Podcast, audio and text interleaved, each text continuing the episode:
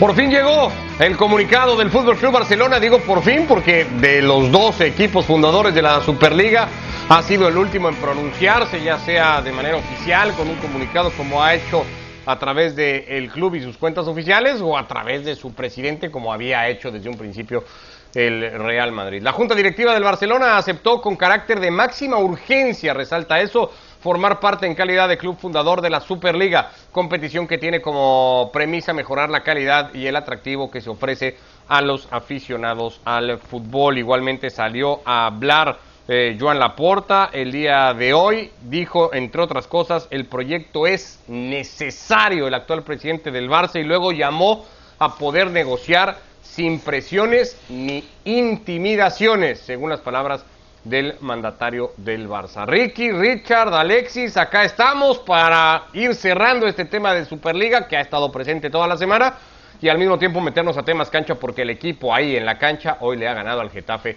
cinco goles a dos. Alexis, ¿cómo andas y qué te ha parecido esta postura del Barça? Muy señalada y criticada en España porque parece que para el tiempo que ha dejado pasar el Barcelona, pues para lo que ha dicho en el comunicado, la verdad es que ha dicho muy poco o, se ha posicionado muy poco en cuanto a todo esto. ¿Qué tal? Buenas noches a todos. Bueno, el Barça tenía, tenía pensado y lo dijo o se le escapó eh, a Florentino Pérez el lunes en una entrevista que concedió aquí en España. Se le escapó esa noche eh, que Joan Laporta tenía pensado hablar al día siguiente, el, martes. Eh, pero como se montó todo lo que se montó y como, los equipos ingleses ese mismo martes empezaron a saltar del barco, pues eh, Laporta adoptó una postura, digamos, más inteligente, a lo mejor que la del presidente del Madrid, no se expuso tanto, se quedó esperando acontecimientos eh, y el club, en el sentido de la, de la Superliga, no se pronunció. Ahora ya que solamente pues quedaban dos equipos eh, dentro del eh, dentro de la Superliga, aunque los demás siguen, porque ninguno ha pagado la cláusula que tiene que pagar para salir, pero digamos que son los dos únicos equipos que están dentro del proyecto junto con la Juventus. Eh, pues ahí ya se ha visto obligado a, decir algo y efectivamente para decir eso lo podía haber dicho cualquier, cualquier día porque realmente no es que haya dicho gran cosa. Sí que es verdad que el, el club probablemente más al que mejor le podría venir todo esto eh, y por eso se apuntó, sin dudarlo, era el Barça. El Barça sabemos todos que tiene una situación económica muy precaria, eh, tiene una situación muy complicada y, hombre, eh, yo creo que lo primero que pensaba Jan Laporta cuando llegó al, a la directiva o a la presidencia del Barcelona en esta segunda etapa era a ver de dónde saco yo dinero para sanear un poco el club y de repente le llama a Florentino Pérez y le dice que el dinero está allá, pues cómo no va a firmarlo, ¿no? Yo creo que es, es obvio y es evidente que, que el Barça tenía que estar en ese, en ese barco y ahí es donde se metió la porta y ahí sigue, ahí sigue a la espera de que, bueno, pues de que algún día, dentro de no sé cuánto tiempo, probablemente bastantes años y quizás ya no esté ninguno de los que están ahora, pues se pueda reavivar esta idea. ¿Te sorprende, Richard, que a estas alturas eh, el Barça siga no solo apoyando el, el proyecto, apoyando al Madrid y que hoy eso haya hecho Joan Laporta desde lo que ha dicho, porque es cierto, también queda, y veíamos la declaración en pantalla, ¿no? Sigue estando en manos de, los socios, decía Laporta igualmente, pero defendiendo la postura, diciendo es una necesidad, y, pues acá estamos, ¿no? Eh, respaldándolo de alguna manera.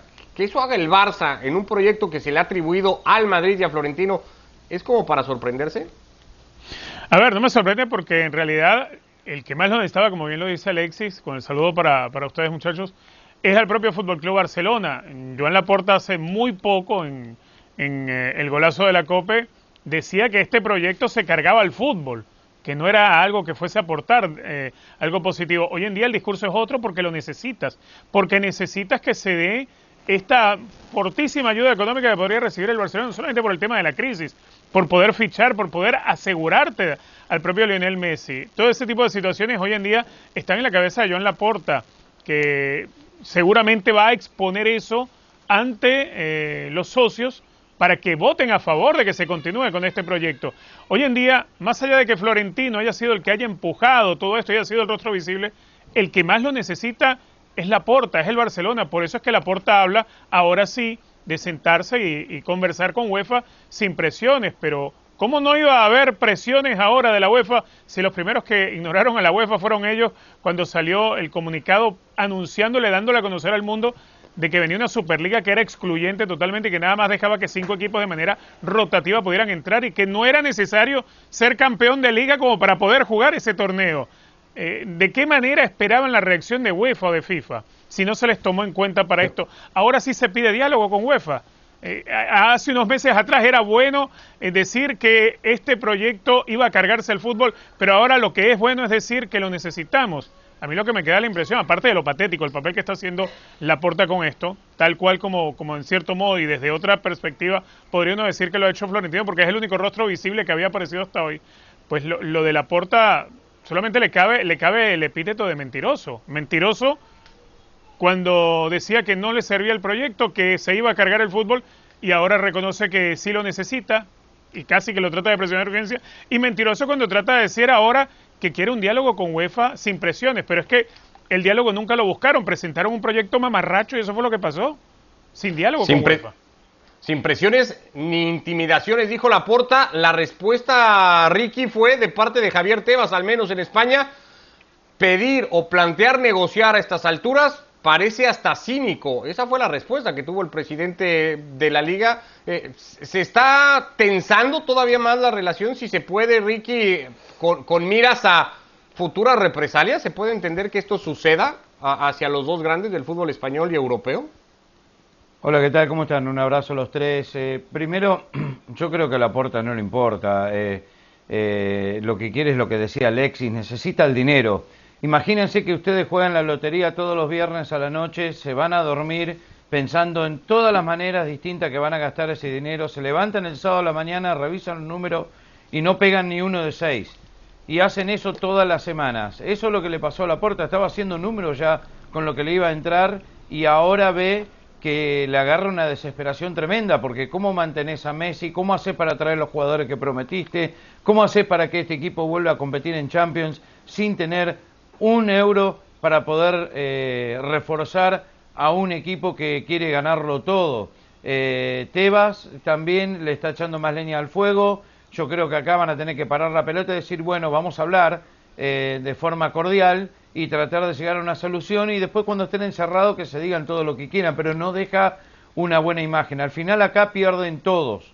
Eh, por más que la UEFA diga que pensó que ganó. Hay 12 equipos que se pusieron de acuerdo en irse y formar su propio eh, campeonato y que después se fueron bajando los ingleses en menos de 48 horas. Es prolijo por donde lo mire. Cómo están de acuerdo un día y en menos de dos días después ya se empiezan a, a, despegar de esa competencia de la Superliga. Nada, esto fue una bomba, hizo ruido en todo el mundo, fue muy fuerte, se metieron los simpatizantes y ahora, ¿cómo lo arreglás? Y no nos olvidemos que hoy Gundogan salió también con una declaración diciendo no hablemos más de la Superliga, hablemos de la nueva Champions, que es tan paupérrima o vergonzosa como la Superliga, que dejen la Champions como está. Así que ahora se empiezan a dividir los grupos en tres, no solo en dos, y no me parece lo adecuado para, para, para el fútbol europeo que es lejos, especialmente la Champions o lo que quiera, al nivel de club el más prestigioso del mundo. Este, ¿Esto va, va a borrarse así, eh, Alexis, y se va a olvidar así, digamos, de, fácil y de rápido? ¿O esto va a dejar secuelas y va a dejar posibles, insisto en la palabra, eh, repercusiones? Porque escuchas hablar a Tebas, ayer a en la declaración que se le escapaba el calor, digamos, del enojo, probablemente cuestionando, poniendo en mínima duda, pero en duda al fin, la serie Chelsea-Real Madrid. Eh, ¿Va a quedar en borrón y cuenta nueva o va a haber algo más? Pues la verdad es que no lo sé. La verdad es que no lo sé. Yo sí sé lo que haría yo, eh, si fuera presidente de la UEFA o si fuera presidente de la Liga o de la Premier League. Y es que yo los castigaría, evidentemente. No, no, sin ninguna duda, sin ninguna duda un, eh, un eh, o sea, cuando alguien, cuando alguien en, la, en, la, vida normal da un golpe o intenta un golpe de Estado en, en, un país, si se, si se le pilla al tío va a la cárcel, ¿no? Pues esto es un golpe de Estado en el fútbol, no lo vas a meter en la cárcel, obviamente, pero tiene que tener su, su sanción y su castigo, eh, porque había muchas vías para, para intentar el diálogo, había muchas maneras de conseguirlo. ¿A los personajes o a los clubes, Alexis, perdón? No, no, a los clubes, evidentemente. Eh, es, que de, es que de los 12 clubes eh, que están metidos en, o que empezaron en este jaleo, 10 tienen propietario. Solamente el Madrid y el Barça eh, son de sus socios. Pero claro, eh, desde el momento en el que tanto Laporta como Florentino Pérez no han consultado a los socios y han tirado por la, por la vía de en medio, de hecho, eh, ayer le preguntaban a Florentino Pérez, oye, que el Madrid es de los socios, ¿por qué no les has preguntado por esto? Y la respuesta de Florentino, que la verdad que el hombre, mira que le ha dado, mira que le ha dado propiedades y le ha dado virtudes en la vida, pero bueno, la virtud de la, de la modestia o la virtud de saber de pedir perdón, esa no la tiene, evidentemente, y lejos de pedir perdón, dijo, no, no, eh, ¿acaso cuando yo hago un fichaje tengo yo que andar preguntando a los socios? Pues esto es lo mismo. Pues desde ese momento en el que, a pesar de que no eres el dueño del club, te eriges como dueño del club y como si lo fueras y actúas sin consultar a nadie, evidentemente eh, la UEFA tiene que sancionar al, Real Madrid o la sanción tiene que ser contra el club, no contra el, no contra el presidente. Porque ¿cómo vas a sancionar a un presidente? ¿Qué vas a hacer? ¿Le vas a inhabilitar? No puede, la UEFA no puede inhabilitar a un presidente de un club, pues eso no se puede hacer. Entonces tienes que sancionar eh, al club, evidentemente. Hoy me han dicho que en el Chelsea hay una mm, nota o una carta de la Premier League advirtiéndoles que a los seis equipos disidentes eh, se está planteando la posibilidad de que en el reparto económico de la próxima temporada eh, se les meta una multa importante. Sabéis que la Premier League tiene el mejor reparto económico en función de los ingresos de televisión de todas las grandes ligas europeas y este ya sería un primer paso y un primer castigo de la Premier League, que es decir, vale, lo habéis intentado, no os ha salido bien, pues ahora de la millonada esta que tenemos para repartir entre los 20 clubes de la Premier League, a vosotros seis, os va a caer menos de lo que os, de lo que os correspondía. No sé si esto llegará al final a buen puerto o no, pero bueno, es una medida disciplinaria que es que me parece bien, o sea, es que eh, han intentado atentar contra la integridad tanto de la Copa de Europa como de sus respectivas ligas, independientemente de que dijeran que a las ligas no le iba a afectar, eso no se lo cree nadie, esto acaba afectando a las ligas evidentemente, eh, y por tanto las ligas tienen que reaccionar. Eso sí, estoy muy de acuerdo con lo que ha dicho Ricky, eh, tanto Cheferín como, como em, Tebas, eh, como bueno, el resto de presidentes del resto de las ligas deberían lavar estos trapos eh, internamente. Está muy feo eh, ver a un presidente de la UEFA llamar mentiroso a, otro presidente, ver a Tebas llamar medio borracho a, pues eso, a Florentino, tal, diciendo que están en una barra de un bar, eso queda fatal. O sea, está bien que lo pienses, pero chico, eres el presidente de la Liga de Fútbol Profesional. Tú no puedes, tú no puedes tratar así al presidente del club más importante o de uno de los clubes más importantes que hay en esta, en esta liga. Se han portado mal, sancionales, castígale, haz lo que quiera, pero hombre, no utilices esa terminología porque las formas, las formas son muy importantes. Y precisamente porque las formas son importantes por lo que no ha prosperado este proyecto, porque la idea de fondo podría ser buena. Yo genero muchos ingresos, me merezco que me paguen más, UEFA, porque no sé ni dónde te los estás llevando, porque como tus cuentas no son, no son públicas, pues me merezco más. Pero las formas eh, es lo que, les ha, lo que les ha matado, la forma en la que han expuesto el, el proyecto, no han, no han dado ningún dato, eh, lo, han, lo, han, sacado y medio clandestino en una, una noche de, de madrugada y, al final se han aislado del resto de clubes, se han quedado ellos, esos, ellos doce solos. Las formas son los que les han matado, no cometas tú el mismo, el mismo error. Pero bueno, aquí hay una guerra montada que la verdad que desde, desde fuera mirándola es lamentable, tanto unos como otros. Y que parece que va a seguir contando episodios, ya los estaremos registrando todos como hemos venido haciendo toda esta semana. Eh, pero hay temas cancha, hay un montón de cosas y la liga no solo no ha quedado tocada, sino que sigue contando un final de temporada ahí eh, de máxima tensión. El Atlético hoy ha recuperado el lugar de mandamás del campeonato, le ha ganado al Huesca, ha sabido aprovechar Ricky los dos partidos que tenía como local, lo hizo el fin de semana ante el Eibar, lo hace ahora ante el Huesca, de cara a un momento crucial que pasará por Bilbao, después volverá a casa y, y tendrá que ir al Camp Nou. Ahí está el Atlético, siete goles a favor y ninguno recibido en los últimos dos partidos. Sí, se está recuperando justo a tiempo y como dice el Cholo y todos los comentarios de los jugadores, ahora tiene que ser partido a partido. Em, eh, sin Luis Suárez y sin Joao Félix, Correa aparece como la gran figura en estos dos partidos, mantienen el arco en cero, que eso le encanta al Cholo Simeone y que hace que este equipo, bajo la presión, porque tiene que sentir mucha presión, te están respirando la nuca el Real Madrid y el Barcelona, tenés ese partido pendiente contra el Barcelona eh, que, que, va a ser para sacar, para alquilar balcones, como decimos, eh, no pueden cometer errores eh, y no pueden tener más lesionados, no pueden tener más afectados de COVID. Ahora a cruzar los dedos, a mantenerse sano y ver qué es lo que pasa, porque para mí este final de liga a pesar del COVID, de los lesionados, del problema este de la Superliga, de cómo se separaron nuestros tres equipos de, de, España. Para mí el final de esta liga es fascinante, uno de los mejores que vamos a ver en mucho tiempo, porque desde mi punto de vista está para cualquiera de los tres. Cualquiera Otra vez que Correa... cualquiera que dé un paso al costado, pierde terreno y no lo recupera más. Sí, tal cual. Otra vez Correa, perdón Ricky, otra vez Correa, Richard decía, eh, ya había aparecido ante Leibar cuando se acababa esa primera mitad con un par de goles, aparece hoy para abrir el camino a la victoria, un partido que Simeone reconoció bien jugado a rato, sobre todo en el primer tiempo, y después incluso eso, ¿no? Sabe y reconocía que el momento de partido iba a ser que, hubiera cierta tensión que, que desaparece una vez que cae ese tanto de Carrasco el segundo.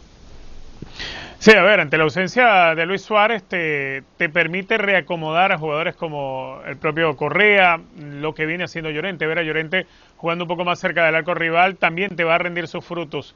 Eh, a mí lo que me preocupa del Atlético de Madrid quizás no es la pegada que pueda tener frente a un rival como el que mostró hoy el Huesca, un, equipo muy débil, aunque al principio, si no hay una buena intervención de Oblak, el Atlético de Madrid pudo haber partido en desventaja. Eh, ejerció dominio territorial del Atlético, fue el dueño de la pelota, fue el dueño de la mayoría de las situaciones, pero la poquitico que pudo hacer el Huesca pudo terminarlo con remate a puerta. Eso para mí es un llamado de atención. Más allá de que son dos partidos que el Atlético de Madrid no encaja goles, eh, yo sigo viendo que el Atlético de Madrid todavía no recupera al 100% aquella solidez defensiva que, que tanto se, se, se le vino encima a ese momento a Simeone y fue donde el equipo empezó a ver la caída de aquella diferencia que el colchón que llegó a tener de 11 puntos en la liga.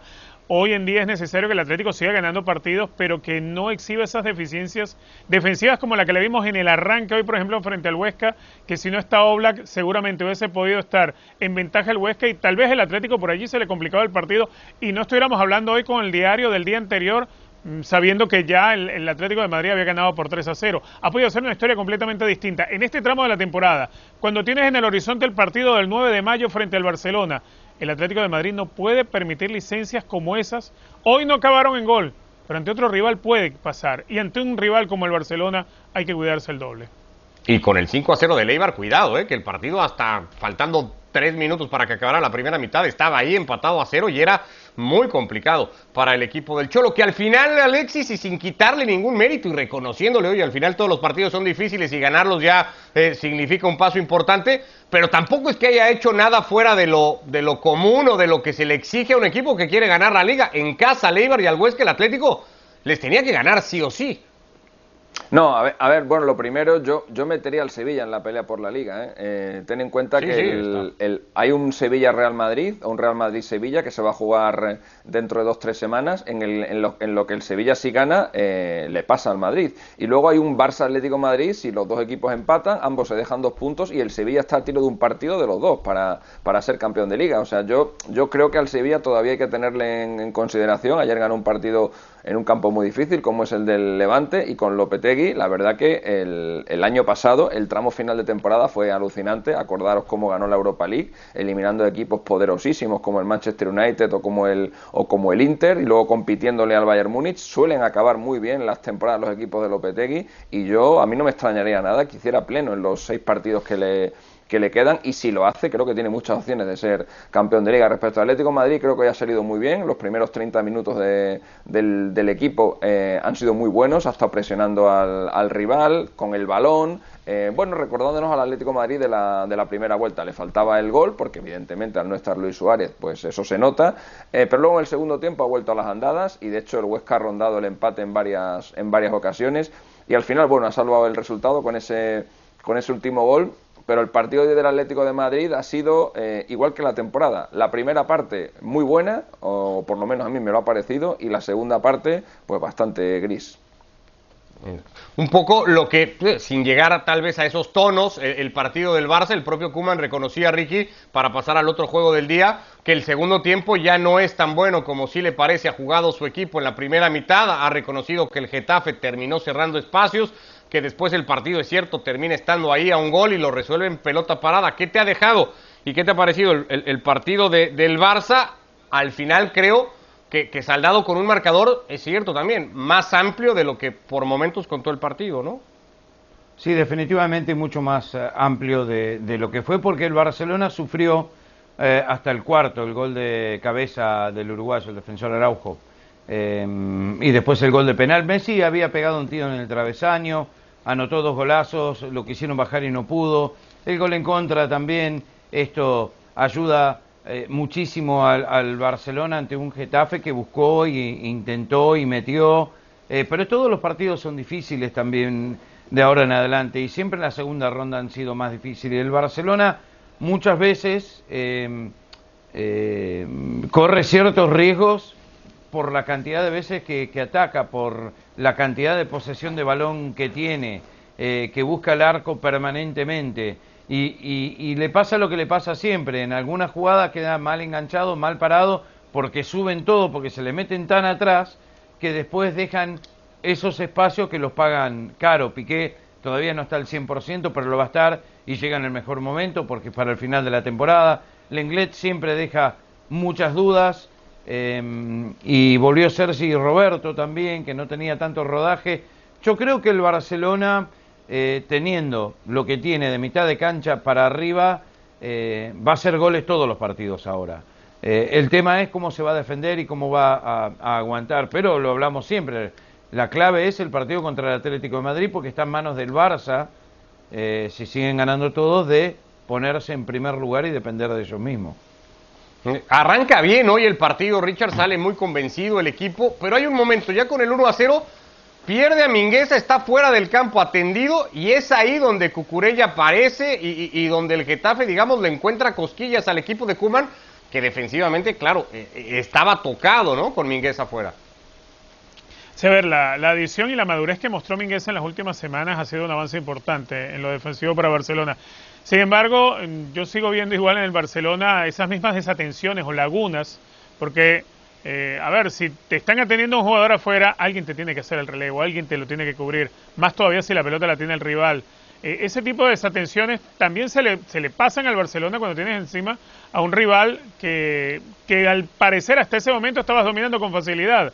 Eh, de relajarte un poco termina creciendo el rival y, sucede como lo que sucedía hoy en el segundo tiempo cuando el partido se ponía 3 a 2 y uno decía, bueno, eh, eh, está el Barcelona a punto de, volver a hacer otro papelón en, este tramo de la liga donde no le conviene, pero igualmente es un equipo que si algo le sobra son argumentos con los cuales eh, torcer el brazo, tienes la presencia de Lionel Messi, después la jugada del penal que termina definiendo Antoine Griezmann, es decir, hace falta mucho más que una desatención defensiva, hace falta mucho más que un equipo que se ha empeñado y que te pueda terminar algunas jugadas en gol para poder doblegar todavía este Barcelona, que hoy en día está con una versión de un equipo mucho más entero en cuanto a su plantilla, que quizá no le persiguen tanto y tan fuerte las lesiones como puede ser en el caso del Real Madrid, que el equipo se le puede terminar de venir abajo porque con lesiones y con jugadores muy cansados tiene que seguir afrontando dos, dos, frentes como son la Champions y el torneo local. Y en el caso del Atlético de Madrid, eh, con una presión que, encuentra como primer rival al propio Atlético de Madrid, cuando sus temores, sus miedos internos no le salen bien las cosas en la cancha y sabes que enfrente te va a venir el Barcelona. Por eso yo creo que el Barcelona ahora en este tramo de temporada, yo lo sigo viendo que luce y luce mucho más grande que el resto. Ah, el fin de semana ya con la copa bajo el brazo, Kuman habló Alexis de tranquilidad, dijo el título da tranquilidad, eh, nos saca presión, pero queremos la liga. Si, mira, si miráramos eso, eh, ¿es el más relajado el Barça en este tramo final de temporada, entendiendo que el Madrid pues tiene la Champions, que el Atlético tiene que salir de ese primer puesto. El Barça es el que llega, digamos, más flojito a todo, flojito en el sentido, insisto, eh, de relajado y de tranquilo.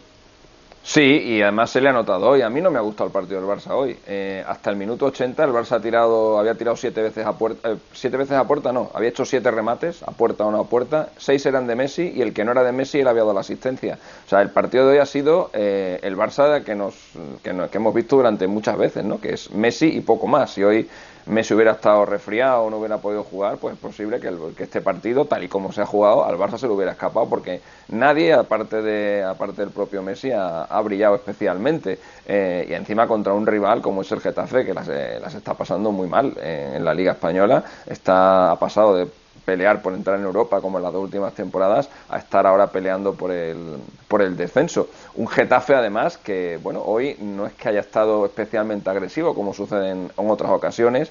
Eh, el Getafe ya sabéis que plantea partidos muy trabados, con mucha falta. Hoy el Getafe por primera vez en esta liga se ha ido del campo sin, sin ver ni una sola tarjeta. Eh, es decir, se daban todas las todas las circunstancias y todos los condicionantes para que el Barça consiguiera un gran resultado como ha conseguido, pero además alineado con un buen juego y con y bueno pues celebrando eh, ese, ese, título de Copa que consiguieron la semana la semana pasada. Pero no, a, a, mí me ha parecido que ha sido un equipo bastante gris y oscuro. Y bueno, un par de detalles del partido. Ha marcado Griezmann de penalti por primera vez desde que está en el, en el Barcelona. Había tirado otro penalti que lo había fallado contra el Betis, curiosamente en otro partido que acabó con el mismo resultado que hoy, 5-2. Y un detalle que es bastante curioso y anecdótico, pero que, pero que está bien, es bonito. En la Liga Española ha habido más de 25.000 partidos y este es el segundo en el que los dos equipos eh, tiran un penalti y se meten un gol en propia puerta. El otro eh, fue en el año 1949. Yo creo que ninguno de nosotros estábamos vivos. Así que hemos visto algo único. Bien, buen dato ese. Eh, Ricky, ¿coincides en eso? ¿Te parece que el Barça no de alguna manera no ha sido capaz de, llevar el partido hoy al, sentido o a las formas que tuvo el fin de semana y que de alguna manera el equipo venía encontrando en los juegos más recientes. ¿Hoy es un partido más trabado en ese sentido?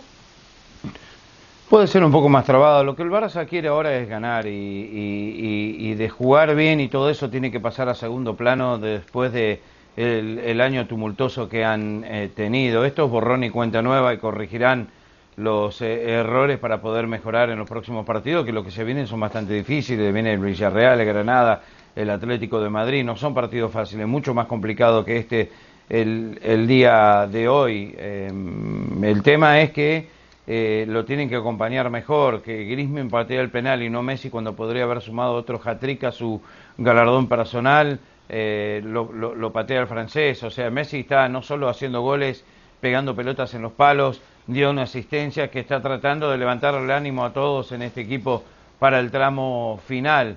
Pero mmm, yo creo que la forma en que ganen es lo de menos. Lo que tienen que hacer es ganar todos los partidos de acá hasta que terminen la temporada. Es lo único que le quedan, es lo único que tienen. Ya levantaron la Copa del Rey, creo que eso también los afloja un poco de sacarse el peso de encima. Desde sí por lo menos levantamos una copa y ahora a tratar de eh, unirse y armar este equipo para ganar como sea. ¿Ya tienes Alexis en estadísticas y en probabilidades posibles escenarios y, favoritismos eh, en base a eso para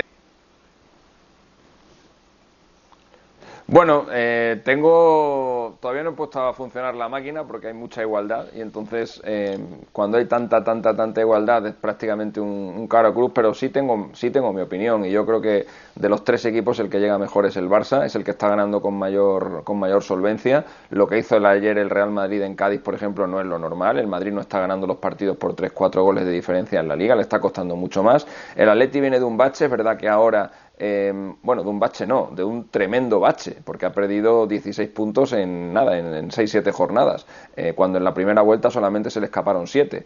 Eh, y estos dos partidos que ha ganado, tanto con el Huesca como con el Eibar, es verdad que los ha ganado y los ha ganado bien eh, y sin recibir gol, pero lo ha hecho contra dos equipos que están ahora mismo uno eh, en puesto de descenso y el otro hasta hace dos jornadas estaba también en la zona en la zona de descenso. Eh, y sin embargo el Barcelona sí que le veo eh, en una tendencia alcista salvo ese partido del, del, Bernabéu en el que bueno del Bernabéu no de Valdebebas que si no se me enfada Klopp que, que bueno que no, no, no ahí no, no fue el Barcelona que hemos visto pero está en un está en un buen momento de forma. Lo vimos también contra el contra Athletic en la final de Copa. Está ganando los partidos bastante bien, eh, me refiero en cuanto a la holgura del, del, resultado, no se le están atragantando, se ha dejado muy pocos puntos en las últimas 20 jornadas, esos tres del Bernabéu más otros tres empates, los otros 16 los ha ganado todos y por tanto es al que veo en buena sí. tendencia y teniendo en cuenta que depende de sí mismo porque tiene que recibir al líder en casa, pues ahora mismo para mí es el principal favorito para ganar la liga. Luego pondría al Atlético de Madrid, en tercer lugar pondría al Madrid y en cuarto lugar pondría al Sevilla.